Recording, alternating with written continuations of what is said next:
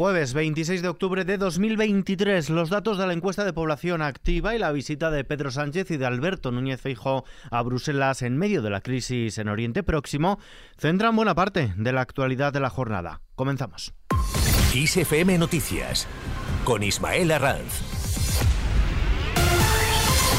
¿Qué tal? El mercado laboral salió del verano con un récord de 21,26 millones de ocupados tras crearse 209.100 empleos en el tercer trimestre pese al repunte del paro con una tasa del 11,84% en un contexto de incremento de la población activa. Según la encuesta de población activa publicada hoy jueves en el Instituto Nacional de Estadística, el crecimiento del empleo se concentró en la población extranjera, especialmente entre las mujeres y en el sector servicios por tipo de jornada aumenta a tiempo completo y disminuye a tiempo parcial, recortándose así la tasa de parcialidad hasta el 12,6%. El número de autónomos, por su parte, se redujo en 60.200 personas, mientras que el de asalariados se incrementó en 266.000, principalmente entre aquellos que tienen contrato indefinido. El presidente del gobierno en funciones, Pedro Sánchez, considera que el hecho de que España lograse en el tercer trimestre del año un máximo histórico de trabajadores demuestra que la política económica que está desarrollando su ejecutivo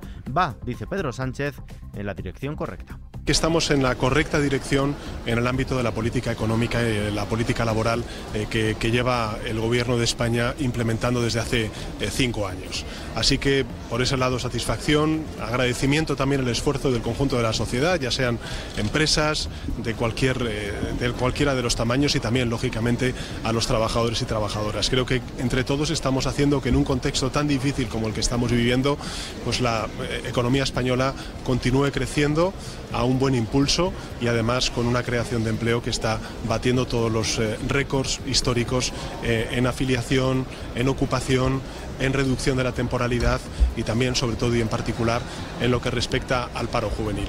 Desde la oposición, el Partido Popular asegura que la EPA demuestra una desaceleración económica. El coordinador general del Partido Popular, Elías Bendodo, ha asegurado que el gobierno podrá poner todas las capas de maquillaje que quiera la encuesta de población activa publicada por el INE, pero sus datos demuestran, dice Bendodo, que existe una desaceleración económica. En la página internacional, Sánchez propone una conferencia de paz sobre Oriente Próximo. El presidente del gobierno en funciones, Pedro Sánchez, ha planteado la convocatoria dentro de seis meses de una conferencia internacional de paz para intentar encontrar una solución al conflicto en Oriente Próximo, una solución que en su opinión pasa por la coexistencia de dos estados, Israel y Palestina. Desde España proponemos el que se pueda celebrar una una conferencia internacional de la paz dentro de seis meses para que toda la comunidad internacional se sienta implicada, se vea implicada y podamos definitivamente encontrar una solución eh, de dos estados a Israel y a Palestina, que en realidad es un estado, porque Israel ya es reconocida por la comunidad internacional y quien tiene que ser reconocido es en este caso el pueblo palestino. Sánchez ha defendido la celebración de esta conferencia en declaraciones a los periodistas antes de participar en la reunión del Consejo Europeo que tiene en su agenda precisamente analizar la situación en Oriente Próximo. El jefe del Ejecutivo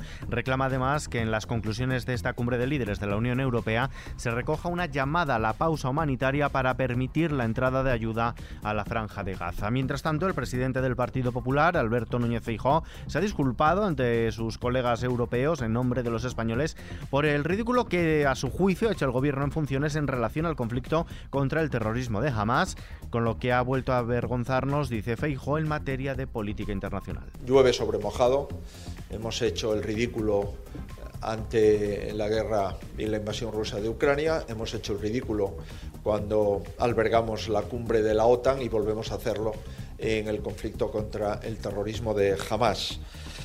Bueno, he de decirles que yo he pedido disculpas a mis colegas europeos en nombre de los españoles y he comprometido el apoyo del Partido Popular con eh, el planteamiento de la Comisión Europea, el planteamiento del Parlamento Europeo y el Parlamento de los países de la Unión Europea.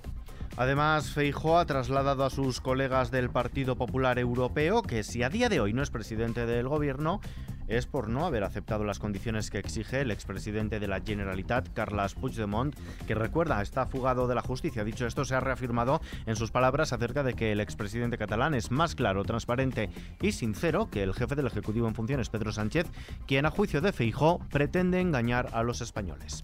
No creo yo que haya un político español que haya renunciado a la presidencia del gobierno de su país por decir que no a unas exigencias concretas de un partido político. Yo lo he hecho, mi partido lo ha hecho.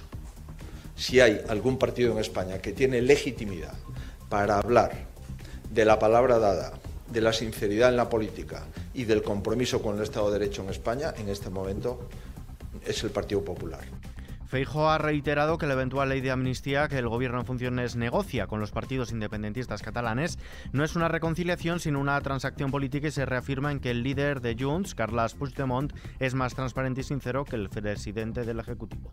Esta amnistía no es una reconciliación, es una transacción política. Por tanto, no estamos eh, profundizando en la convivencia, estamos profundizando en la conveniencia de alguien que después de perder las elecciones quiere ser presidente del gobierno.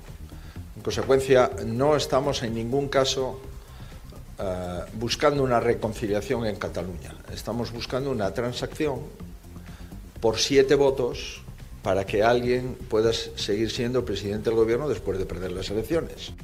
Cambiamos de asunto. El ministro de Inclusión y Migraciones en funciones, José Luis Escriba, ha cifrado entre 5.000 y 6.000 los migrantes que han trasladado en las últimas semanas desde Canarias a la península para descongestionar los centros de primera acogida en el archipiélago ante las incesantes llegadas de cayucos a las islas. Además, Escriba recia las críticas a Partido Popular y Vox, denunciando incluso posibles delitos de odio. Desafortunadamente, se está intentando hacer una utilización xenófoba y política oportunista de este asunto desde determinados terminales. Es decir, eso es lo que yo estoy viendo. Y, lo estamos viendo porque empuja Vox en algunos sitios al Partido Popular o empuja a la señora Ayuso a sus compañeros. Eh, eso es lo que estamos viendo y se está haciendo una amplificación artificial de algo que es relativamente manejable y natural. Reacción de Escriba ante la visita del vicepresidente de la Junta de Castilla y León, Juan García Gallardo, al centro de acogida de migrantes en Medina del Campo, en Valladolid. Por su parte, el ministro de Sanidad en funciones, José Miñones, se ha comprometido a seguir implementando acciones en salud mental más allá de 2024 a través de un nuevo plan, ya que el actual, según dice, se ha quedado corto. España en este sentido pues ha sido un país pionero en poner precisamente la salud y el bienestar mental pues en la agenda, en la agenda política. Hasta hace muy poco hablábamos de una forma natural de problemas de salud cuando se refería a cualquier otra tipología, a cualquier afectación de nuestro cuerpo, pero no cuando sufríamos pues algo en relación a las enfermedades mentales. Miñones ha clausurado este jueves la jornada Hablemos de Salud y Bienestar Mental y también se ha referido al teléfono 024 de atención a la conducta suicida que a 30 de septiembre y desde su creación en mayo de 2022 ha atendido 173.000 llamadas, de las cuales 7.400 tuvieron que ser derivadas a servicios de emergencia según datos actualizados de Cruz Roja, organización que coordina esta línea de atención a la conducta suicida. Recordamos, es el teléfono 024. Abrimos ahora la página económica. El Banco Central Europeo mantiene los tipos siguiendo el guion establecido. Ha decidido mantener los tipos de interés en el 4,5% después de que la inflación bajara y la economía se contrajera en la zona del euro. Tras la reunión celebrada en esta ocasión en Atenas, el Banco Central también deja sin cambios la facilidad de crédito, es decir, la que prestan los bancos a un día, continúan en el 4,75%. También deja inalterada la facilidad de depósito, la que remunera el exceso de reservas a un día en los 4 puntos porcentuales. Por cierto, que la presidenta del Banco Central Europeo, Christine Lagarde, advierte de que el aumento de las tensiones políticas en referencia a Oriente Próximo pueden incrementar los precios de la energía a corto plazo, lo que crearía a su juicio presiones inflacionistas y harían también las perspectivas a medio plazo más inciertas. En todo este contexto, la bolsa española baja un 0,24% condicionada por la caída de Wall Street y de la mayoría de plazas europeas. El IBEX 35 cierra en los 8.962 puntos. El euro se cambia por un dólar con 5 centavos. Vistazo ahora al mapa del tiempo.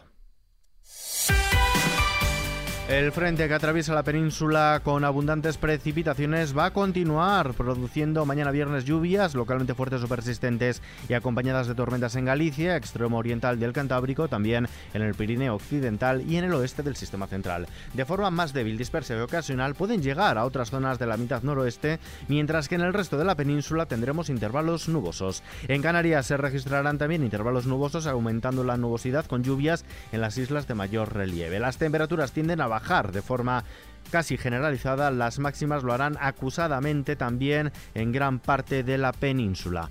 Y terminamos.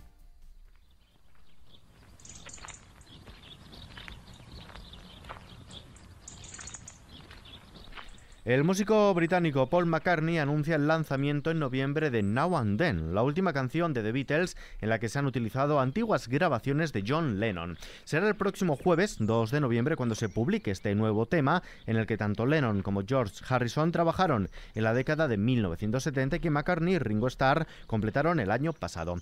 El músico ha detallado en una entrevista a la BBC que se ha utilizado inteligencia artificial para extraer la interpretación de Lennon de la maqueta original cuyo sonido era tan deficiente que los integrantes restantes de la banda habían renunciado a utilizarlo durante décadas. La canción se incluirá además en la nueva reedición de los Red Album y Blue Album, las recopilaciones de los mejores temas del cuarteto lanzadas originalmente en 1973.